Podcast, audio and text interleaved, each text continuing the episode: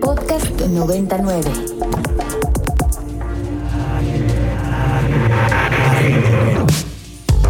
Agenda Ibero.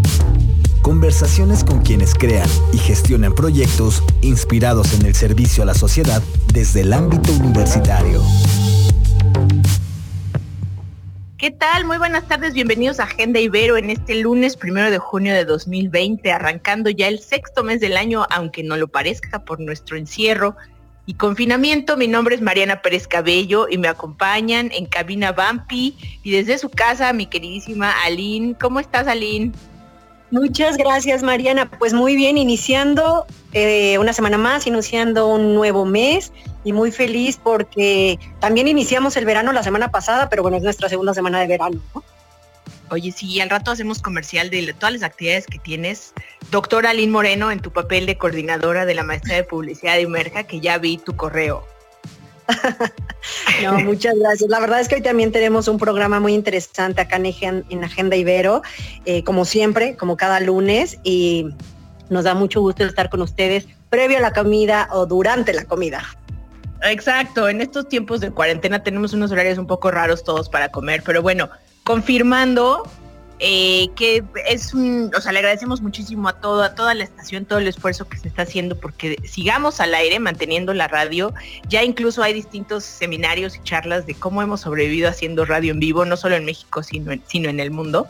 Pero bueno, ese será tema de otro momento para compartir experiencias. Por ahora, le agradecemos mucho a Ginger, nuestra productora, que nos va a acompañar unos programas más en este verano y después ya la vamos a entrevistar directamente para saber qué, qué decidió hacer después de, saber que esta cuarentena puede seguir varias semanas. Pero bueno, pasando a lo nuestro, vamos a darle la bienvenida a la doctora Marisol Silva, quien es eh, directora de la del área de investigación y posgrados de la Universidad Iberoamericana Ciudad de México. Si es que dije bien tu cargo, bienvenida Marisol Silva. Hola, muchas gracias. Sí, sí, dijiste todo muy bien. ok. Oye, Marisol, pues bueno, recuerdo que platicamos contigo cuando llegaste a la dirección, que por supuesto el panorama no era eh, estos tiempos de pandemia. Y lo que hoy nos reúne es una iniciativa que se tuvo sobre un, una, convocatoria a los proyectos Ibero frente al COVID-19. Cuéntanos de qué se trató, ahora sí que cuánto fue el, monto de los proyectos en los cuales invertir y cuáles eran las bases.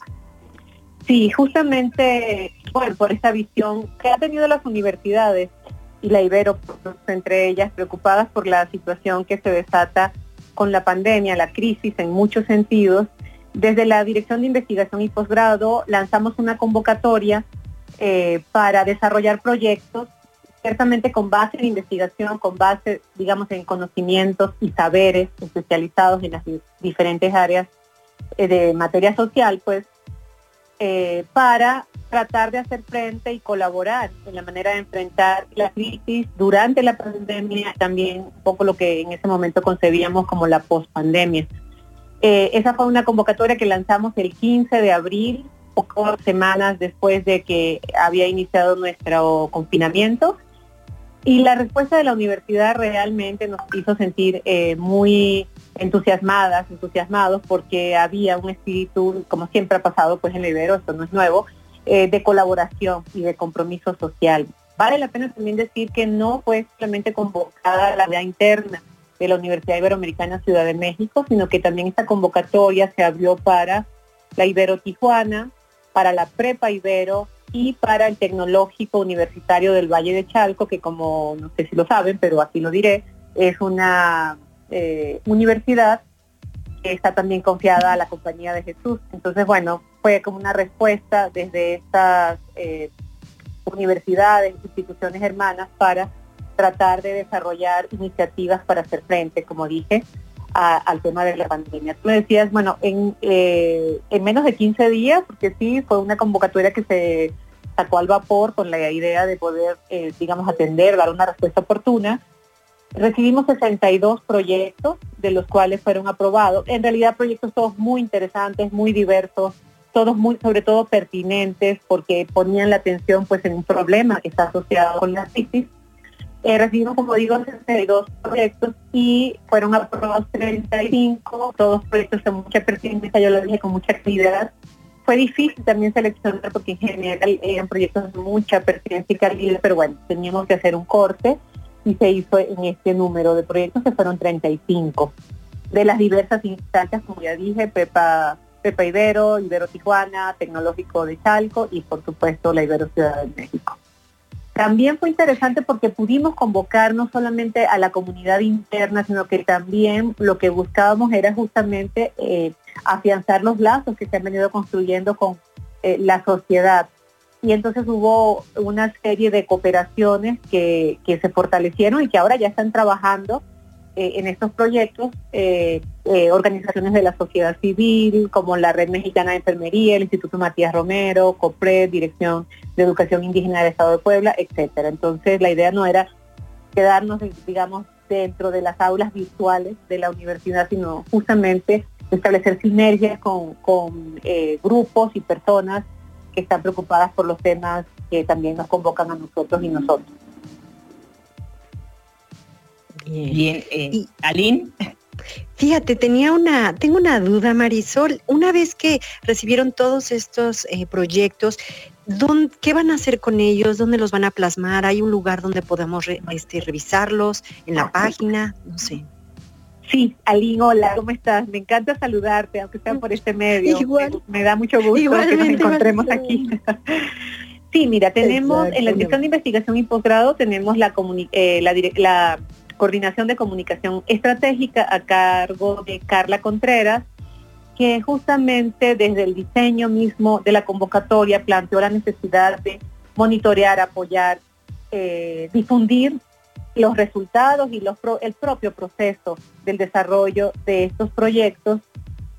Y también, no solo eso, sino también eh, poner en colaboración a los diferentes grupos que están trabajando por los temas convocados en, este, en estos proyectos y que muchas veces pueden estar distantes, pero que comparten, digamos, intereses, perspectivas, enfoques, y entonces también es hacer esa comunidad, no proyectos aislados, sino que también haya interacción entre los propios proyectos. Y eso estaremos, eh, ya se está diseñando un micrositio en el que se va a estar informando constantemente, permanentemente de los desarrollos. Además hay temporalidades distintas en estos proyectos. Algunos se están planteados para seis meses, entonces los trabajos que, tienen que ver con la, atención a emergencias. Entonces esos proyectos van a estar teniendo resultados en tiempos distintos. Entonces también queremos ir poniendo a disposición de toda la sociedad pues el conocimiento, las iniciativas, eh, las posibles soluciones, alternativas que se van a ir generando eh, con el desarrollo de estos proyectos frente al COVID. Bien, gracias. Bien, oye Marisol, yo tengo una pregunta porque sí, sí conozco algunos corazones rotos porque no, no fueron elegidos ¿no? en esta convocatoria y como dices es muy difícil decidir entre todos los proyectos y todos tienen calidad y son pertinentes. Eh, ¿qué, cuál fue el criterio que imperó? O sea, ¿cuál es el mayor criterio que impera cuando tú haces una calificación? Bueno, y los dictaminadores, como experiencia para aquellos que, eh, que entiendo también participan, porque hubo proyectos de estudiantes de posgrado, de profesores con mayor experiencia, en fin, está abierto a toda la comunidad. Sí, qué buena pregunta, de verdad te lo agradezco porque espero que estén oyéndonos pues la gente también de nuestra propia comunidad para explicar esto. Bueno, fue un proceso, primero que todo, diseñar la cédula de evaluación, que no fue una cédula de evaluación para los proyectos, digamos, como en un tipo de investigación convencional. Esto era un tipo de investigación-acción eh, más alternativo. Entonces sí, lo que queríamos ver era fundamentalmente la justificación del impacto esperado en la situación que estamos viviendo. Eso era un punto de evaluación de la relevancia muy importante. Por supuesto, también evaluamos la metodología, eh, cómo se explicaba esa metodología para llevar a cabo esos desarrollos. Bueno, era una cédula de 13 preguntas. Eh, algunas de ellas tenían un peso mayor. El tema de la pertinencia definitivamente tenía un peso mayor que el resto de las preguntas y también el tema de la metodología y la justificación de esa metodología, cómo se iban a llevar a cabo em, esas, esa, eh, digamos, el logro de esos objetivos que estaban planteados eh, en el proyecto. Eh, se hizo, por supuesto, la evaluación, se hizo una sumatoria y se hizo un ranking por el puntaje que había alcanzado y no un promedio simple, sino un promedio ponderado con base en estas eh, ítems que eran los que pesaban más a la hora de, hacer el planteamiento. Y bueno, eh, la evaluación se llevó a cabo por el Consejo de Investigación de la Universidad con la colaboración de otros especialistas en los temas que aunque no forman parte del Consejo de Investigación, bueno, tienen conocimientos en esta materia y experiencia. Y bueno, una vez que se obtuvieron estas evaluaciones, como digo, se hizo eh, el promedio y hubo que hacer un punto de corte. Se, llevó a una calificación en base de 10 puntos y finalmente se estableció un, un punto de corte en 6 puntos. Todos aquellos proyectos que tuvieran 6 puntos o por arriba fueron aprobados, mientras que los proyectos que quedaron por debajo lamentablemente no, no, no, se no pudieron ser aprobados. Entonces, no solamente fue un tema, digamos, estrictamente criterios académicos, también fueron, que por supuesto tenía que haber un criterio de calidad, pero también eh, la puesta en práctica y el, procedimiento a seguir para sacar adelante estos proyectos. Bien, Marisol, pues sí, gracias, porque es siempre esta duda. Y bueno, mira, vamos a hacer una pequeña pausa en lo que conectamos con una de las ganadoras de los proyectos, una representante de los proyectos ganadores. Eh, vamos a presentar una canción que se llama Café y Chocolate de un artista independiente. Él es Amin y su Instagram es arroba amin.yorgo por si les gusta. Es nuestro, es su debut en la radio y aquí en Agenda Ibero. Mucha suerte y a ver si les gusta. Bueno, acabamos de escuchar Café y Chocolate de Amin y su Instagram, lo repito, arroba amin.yorgo, porque le interesa muchísimo saber qué opinamos de su música. Muchas gracias. Él es un artista independiente, local, de la CDMX, en cuarentena, está haciendo su debut. Y bueno, pues estamos platicando con la doctora Marisol Silva, eh, quien es la directora de investigación y posgrados de la Universidad Iberoamericana, y ya nos contó sobre la convocatoria de proyectos hashtag Ibero frente al COVID-19, 65 proyectos se inscribieron, creo ganaron 31 si no me fallan las cifras. Y eh, Marisol presenta a uno de los proyectos ganadores, ya está en la línea. Eh, bueno, está Adrián de la Presa, ¿verdad? Sí, aquí anda. Sí, claro que sí, anda, colega. Y bueno, que ella nos hable del proyecto que presentó, que fue muy bien evaluado, quedó entre los primeros 10 y nos parecía importante compartir esta experiencia que tiene Adrián para dar una idea, aprovecho para dar una idea de cuáles fueron las respuestas que dio la comunidad y también dejar más claramente evidenciado que no se trataba de digamos, investigación convencional, sino de un asunto muy práctico para atender la crisis. Adriana, bienvenida. Mariana, ¿cómo estás? bien, bien, ¿y tú? Muy bien, pues igual. aquí muy agradecida eh, porque esta iniciativa que se presenta desde el Centro de Inversión Social de la Universidad Iberoamericana, de, mm, también del Departamento de Salud y de la Escuela de Innovación y de Emprendimiento Social, pudimos articular para apoyar a una de las regiones del país eh, con quienes hemos trabajado desde años atrás eh, para resolver una problemática muy importante en torno a la incorporación de jóvenes a la economía social y solidaria, jóvenes que son cooptados muy fácil por el crimen organizado en esta región y que hoy se acentúa con el contexto de pandemia no solamente por las implicaciones en la salud de la población, sino también por las afectaciones en la economía de este lugar. Eh, entonces, pues esta convocatoria maravillosa que lanzó la, Dirección de Investigación y de Posgrado, pues viene hoy a resolver un problema importante. El proyecto que presentamos se llama Tayol Chicahualis, una palabra en náhuatl que quiere decir actuar desde el corazón.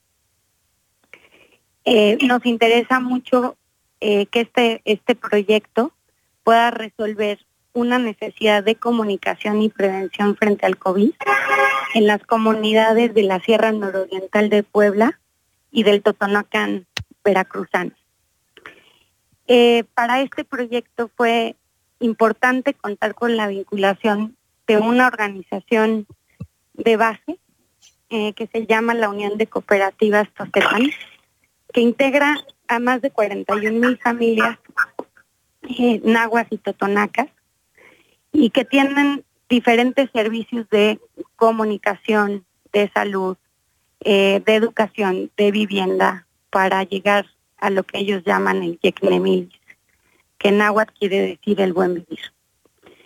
Eh, la convocatoria ahorita es de suma importancia eh, para poder resolver un tema que en comunidades rurales se acentúa la problemática por la falta de servicios de salud, pero también por la falta de materiales de comunicación eh, realizados en las lenguas locales que permitan dar eh, sí la atención adecuada, la prevención, pero también esperanza de cómo seguir con este nuevo contexto. Y bueno, pues eh, los, los aspectos que logramos articular en el proyecto presentado a la Ibero se concentran en desarrollar una campaña de comunicación y de información en aguas y Totonaco, que está dirigida a 29 municipios de, la, de Puebla y 5 municipios de Veracruz. Integra un, programa de radio con dos transmisiones semanales. Es un programa de radio comunitaria que estará también transmitiendo 15 cápsulas informativas en español, náhuatl y totonaco eso, eso como una estrategia muy importante de prevención, de contención y de construcción de nuevos escenarios para entender y para atender las consecuencias del COVID en esta región. Por otro lado, estamos convencidos que evaluar el estado nutricio de aquellas personas en situación de vulnerabilidad es fundamental.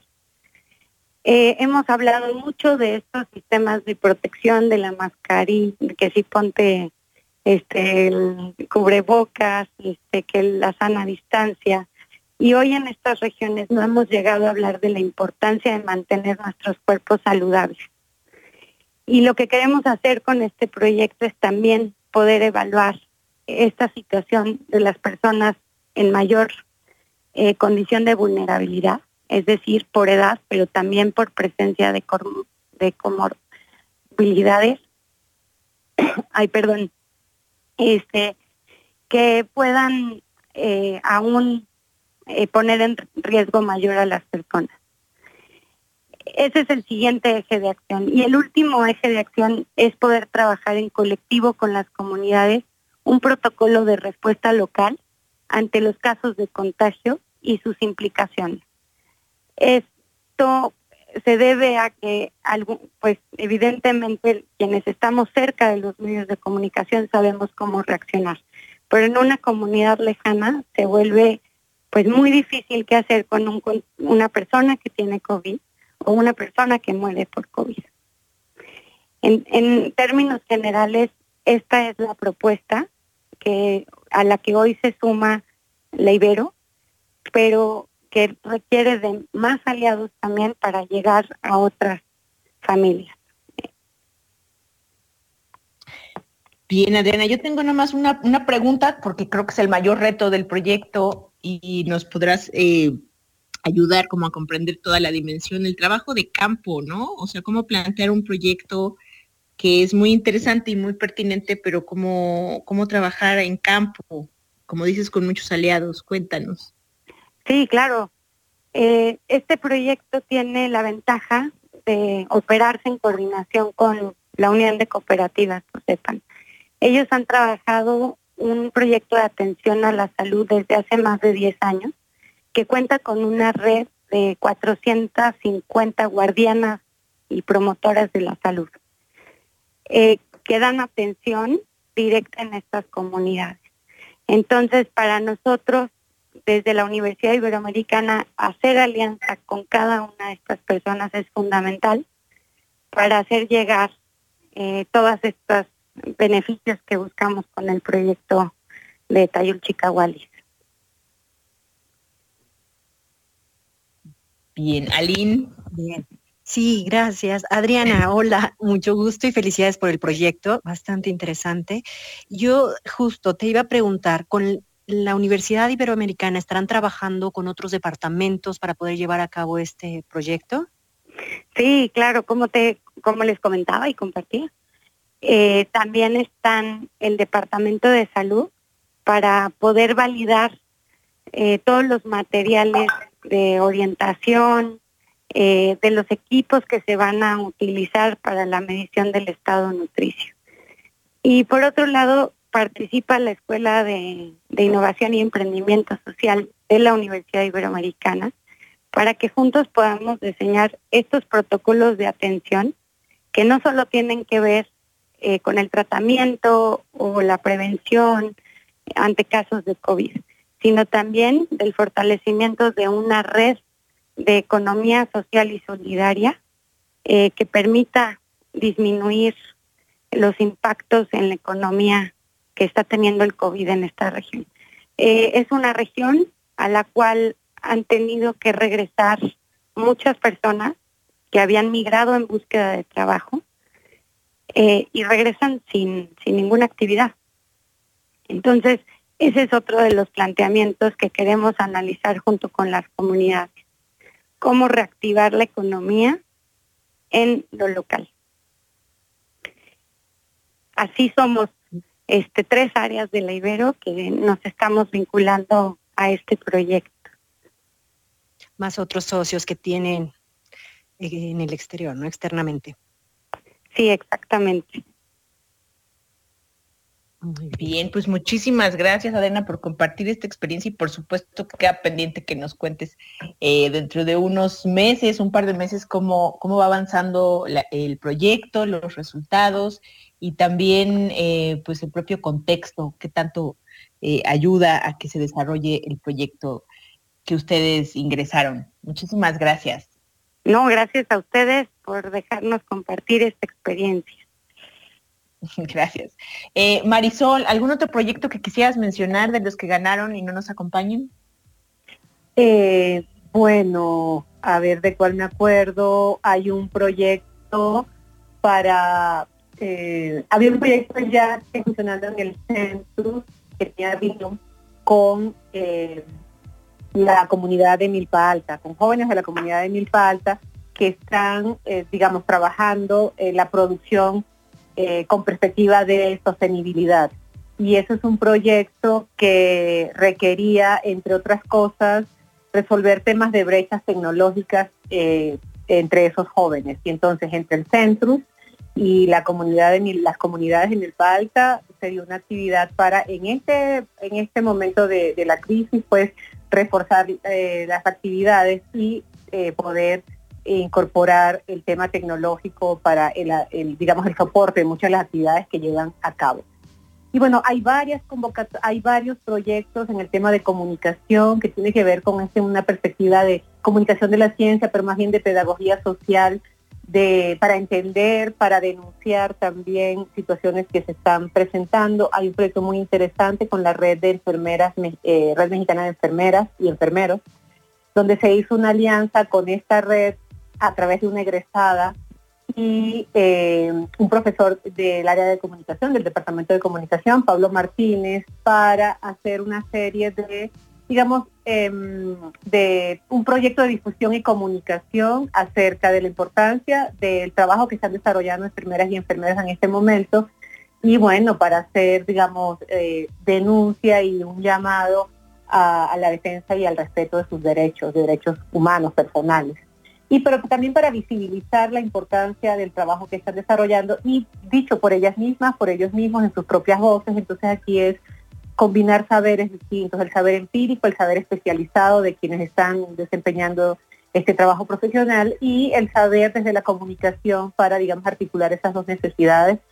Y bueno, como este, muchos otros, algunos proyectos en, Tijuana, por ejemplo, para apoyar la salud de trabajadores de la maquila, y entonces un desarrollo ya más desde la perspectiva de tecnología y salud para eh, favorecer, digamos, la seguridad en términos de salud en trabajadores de la maquila, porque como bien se sabe es un área fundamental en la frontera y la Universidad, la, Ibero de Tijuana ha tenido trabajos previos en estos sectores, entonces ahora es, digamos, enfatizar un apoyo específico en un momento que lo de alta demanda como es este.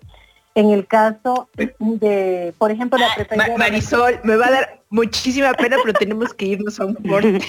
me parece ya muy bien. Que ya recordaste, recordaste más de uno, pero yo creo que tendremos que hacer otro programa con otros de los eh, ganadores. ¿Te parece bien? Me parece excelente, claro que sí, me encantaría. Y yo creo que todos van a estar encantados también.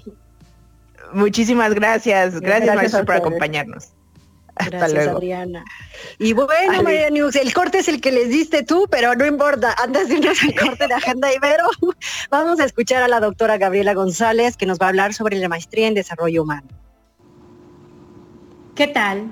Soy la doctora Gabriela González y te invito a compartir unos instantes de reflexión e invitación a imaginar. Piensa junto conmigo lo que estás haciendo en casa en este confinamiento. ¿Qué es lo que te ayuda a potencializar todas tus capacidades intelectuales, personales, profesionales y como ser humano? ¿Cómo te estás capacitando para hacer frente a este momento de vida? ¿Para qué necesitas seguir estudiando y preparándote si ante esta circunstancia, aquí y ahora, parece que no son necesarias. Ahora, te invito a que imagines. No hay límites para generar y facilitar el desarrollo humano. Ante las vicisitudes y complicaciones que tiene nuestra vida, imagina que tú puedes promover, apoyar y acompañar a cualquier persona que quiera seguir creciendo a pesar de una pandemia, de este confinamiento obligatorio en el que estamos, de una crisis económica y también de malestar socioemocional. El desarrollo humano es esto, dar sentido de cómo y para qué. Es importante nos sigamos preparando y tú en estudios de maestría para conocerte a ti mismo y estar al servicio y apoyo de otros. Por favor, este es justo el momento de tomar las riendas de tu vida y direccionar a un crecimiento personal y profesional. Estudia con nosotros la maestría en desarrollo humano en la Universidad Iberoamericana. Seguimos recibiendo las solicitudes de ingreso para todos y con todos podamos iniciar el semestre en el mes de agosto. Te invito a que escuches, conozcas, indagues y preguntes. En el webinar del 3 de junio con el doctor Alberto Segrera, que se llevará a cabo a las 5 de la tarde, lo que es, en un futuro juntos, conciencia para el cambio social e individual. También participa conociendo el impacto que tienen nuestros egresados en todo el mundo cuando deciden estudiar maestría en desarrollo humano en la Ibero, logrando transformar vidas, comunidades y organizaciones en distintos contextos. Asiste a nuestro encuentro internacional en modalidad a distancia de modelos, investigación y aplicaciones en desarrollo humano 2020, el 4 de junio de las 10 de la mañana hasta las 7 de la noche, donde todos los conferencistas magistrales y conversatorios son con expertos egresados de nuestra maestría que quieren darte a conocer su ser, hacer y estar en su trabajo. Ahora respira. Decide, este es el momento de que tú y la Ibero estemos juntos en el futuro. Comunícate con Claudia Gutiérrez, 55 45 33 33 17 o a su correo electrónico claudia.gutierrez.ibero.mx. Inscríbete con nosotros. Sigue con nosotros en 99 Ibero.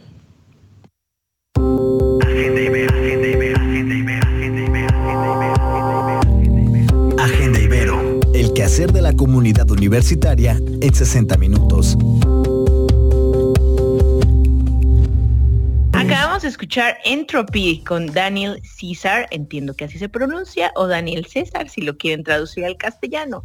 Estamos en Agenda Ibero, les recordamos nuestras redes sociales, en general arroba Ibero99FM, Ibero 99, 90.9 en Facebook y nuestro teléfono en cabina o WhatsApp, como prefieran, 55 29 25 99. Aprovecho para mandar todos los saludos a mi hermano Alfredo que hoy regresó a trabajar allá en la lejana tierra de Oxford y siempre nos escucha, es fiel Aline, mi hermano es nuestro fiel radio escucha.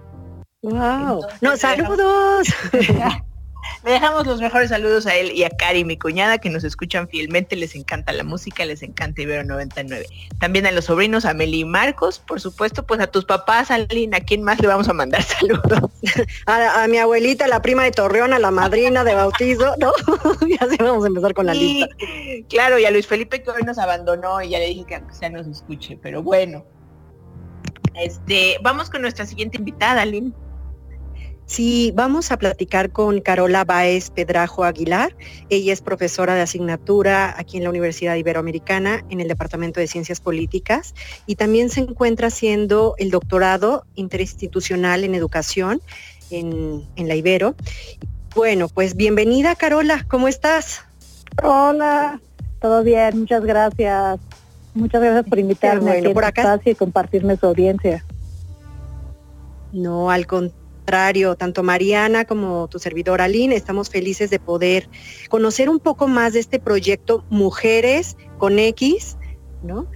Que es esta plataforma que, donde ustedes han generado para conectar, capacitar y proveer acompañamiento a mujeres mexicanas. Pero mejor te vamos a dar la oportunidad de que tú nos platiques de qué, eh, qué es lo que busca este proyecto y, qué logros ha llegado a obtener en este tiempo que ya tienen como plataforma. Sí, pues este, esta plataforma surgió, eh, bueno, yo tengo una plataforma como hermana, eh, en donde informo con perspectiva de género que se llama Colpers News, y una, una de las seguidoras, que se llama Teresa Salame, ahora mi socia, eh, me buscó a partir de eso cuando empezó todo el tema del confinamiento y la pandemia de, COVID-19 y me dijo, algo tenemos que hacer porque, bueno, hubo un bueno, em, venía con todo, eh, ¿no? El, movimiento feminista y eh, de repente empezamos a escuchar que se subieron los índices de violencia intrafamiliar, doméstica, ¿no? Este, las llamadas de auxilio al 911 eh, y que también otras mujeres, por ejemplo, estaban eh, siendo aisladas, ¿no? Y teniendo como pocas oportunidades eh, para pues para mantener esa independencia económica justamente por el tema del confinamiento, ¿no? Mujeres que se dedican a el tema de los restaurantes y, bueno, y eso obviamente es una preocupación generalizada de toda la población, pero con este rebrote o aumento de violencia doméstica decidimos armar un proyecto que, em, que apoyara a las mujeres a vincularse, que fuera un proyecto, una plataforma eso de vinculación, de capacitación y una manera de salida para algunas mujeres que no tienen posibilidad de eh, tener más conectividad o una plataforma eh, de e-commerce, ¿no? Entonces también montar una plataforma para que estas mujeres pudieran ofrecer sus productos dentro de nuestra plataforma. Y de ahí empezamos con un proyecto de huertos productivos eh, con mujeres de Xochimilco que aparte de que se ha visto, em, es una población que se ha visto muy afectada a partir de el, terremoto ¿no? del 2017, pues ahora aún más. ¿no? Este, entonces empezamos a trabajar con, con, con, unas familias de Xochimilco y con el apoyo también de Karina Schwartzman, que es una arquitecta y este, de, bioconstrucción y que tiene y es paisajista y entonces empezamos a armar estos huertos. Pero de ahí nos dimos cuenta que lo que también podemos hacer a partir de esta plataforma es eh, meter a otros proyectos de mujeres y eh, aunque por ejemplo no estén ellas eh, en sí en una situación de vulnerabilidad o de confinamiento o aislamiento, pero que eh, a partir de esas ventas podamos hacer un, hacer un apoyo a diferentes fundaciones, a lugares como no se reinserta o la Casa de las Muñecas de Tigresías, ¿no? Este, a poblaciones vulnerables a través de esta plataforma, ¿no? Y que también, pues la idea es dar capacitación, ¿no?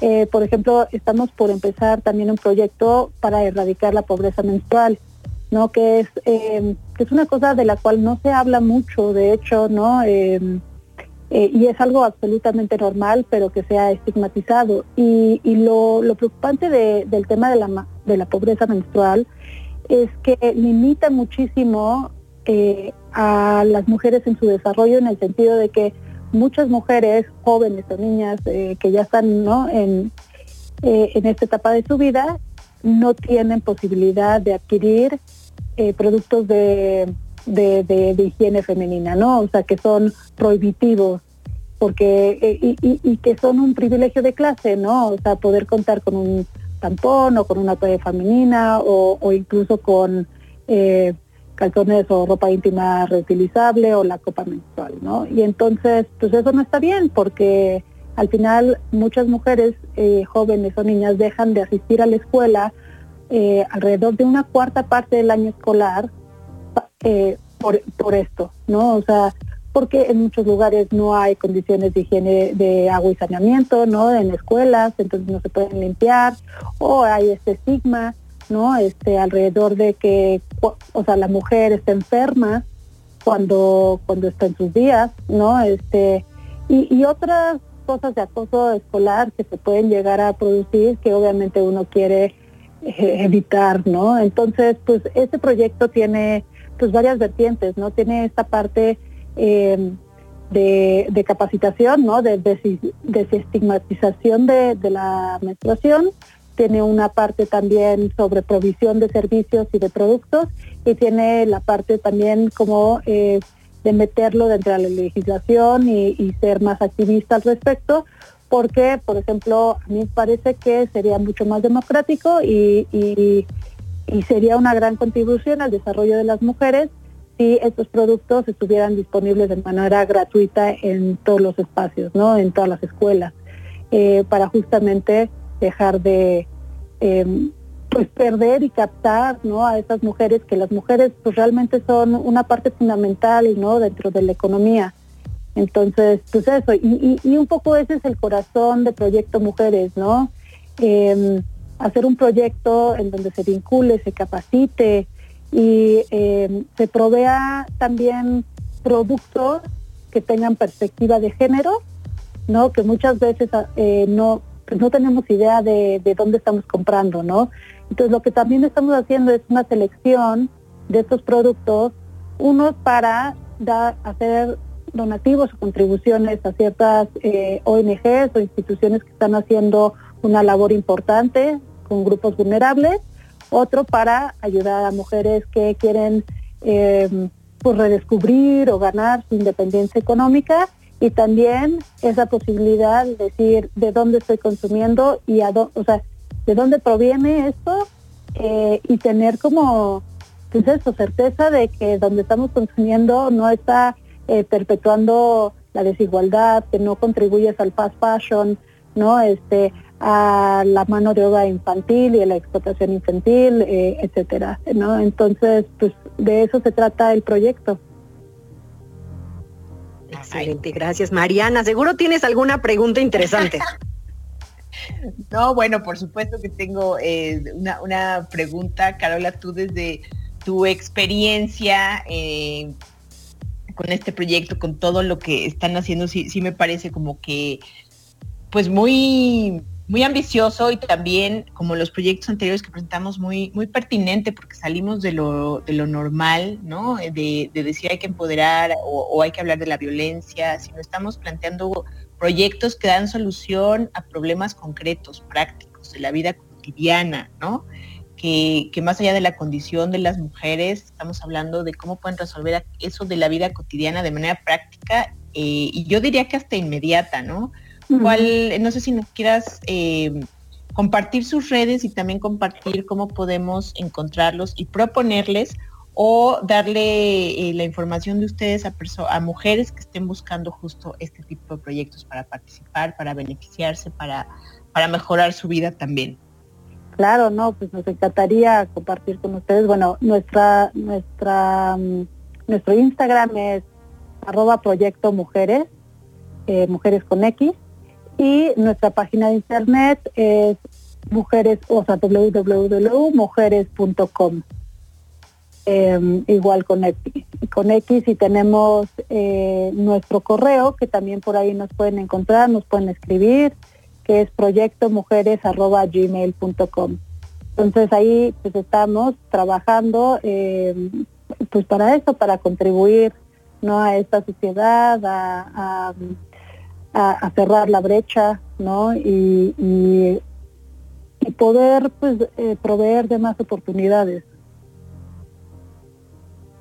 Así es, Carola. Si hay una parte que a lo mejor mm, nos perdimos, pero es que hay que aclarar que en tu currículum tienes el, doctorado en educación interinstitucional, si no me equivoco. Sí. Ok.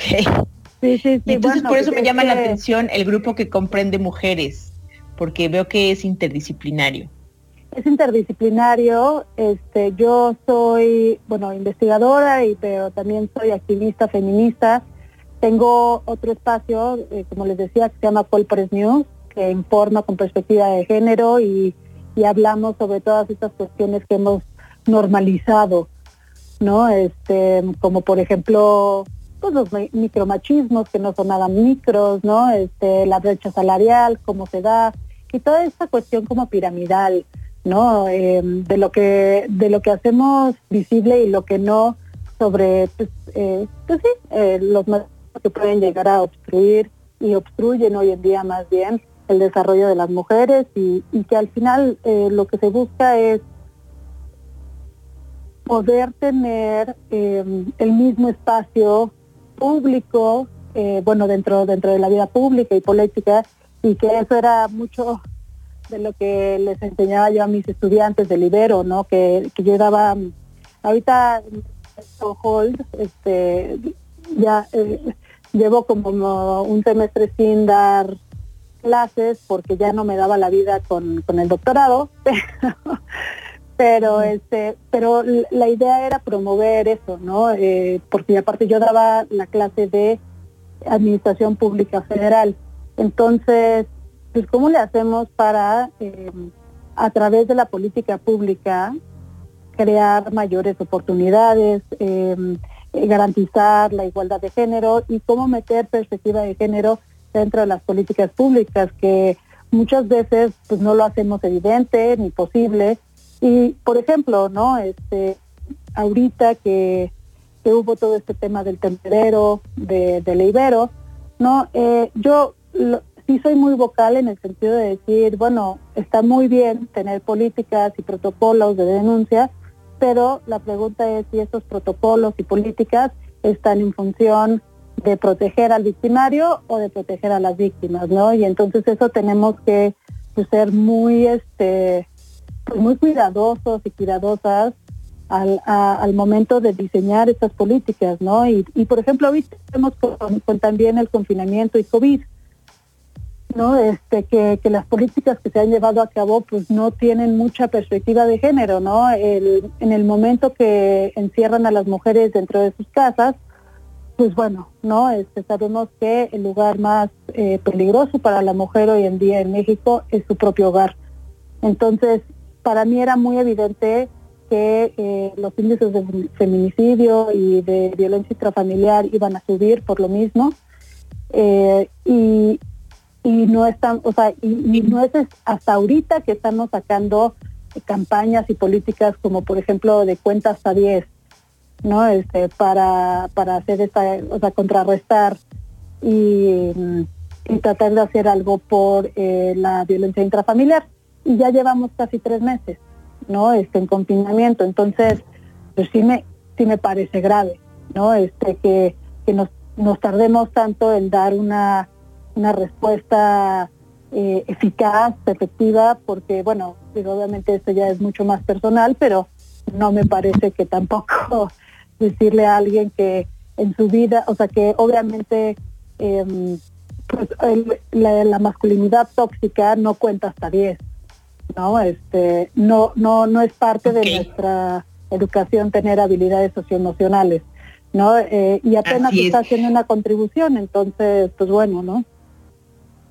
Bien, oye Carola, pues mira, yo agradezco muchísimo que nos hayas acompañado, nos vamos a tener que despedir, pero repito, la página mujeres.com, mujeres con X en lugar de J, gracias por acompañarnos Carola y esperemos platicar contigo más adelante. Claro, y pues muchísimas gracias por invitarme a este espacio y este y ahora sí que lo que necesiten estamos en contacto. Perfecto, gracias. Un abrazo, hasta luego. Hasta luego. Aline, hoy, hoy soy eh, experta en los cortones, pero se me va el tiempo.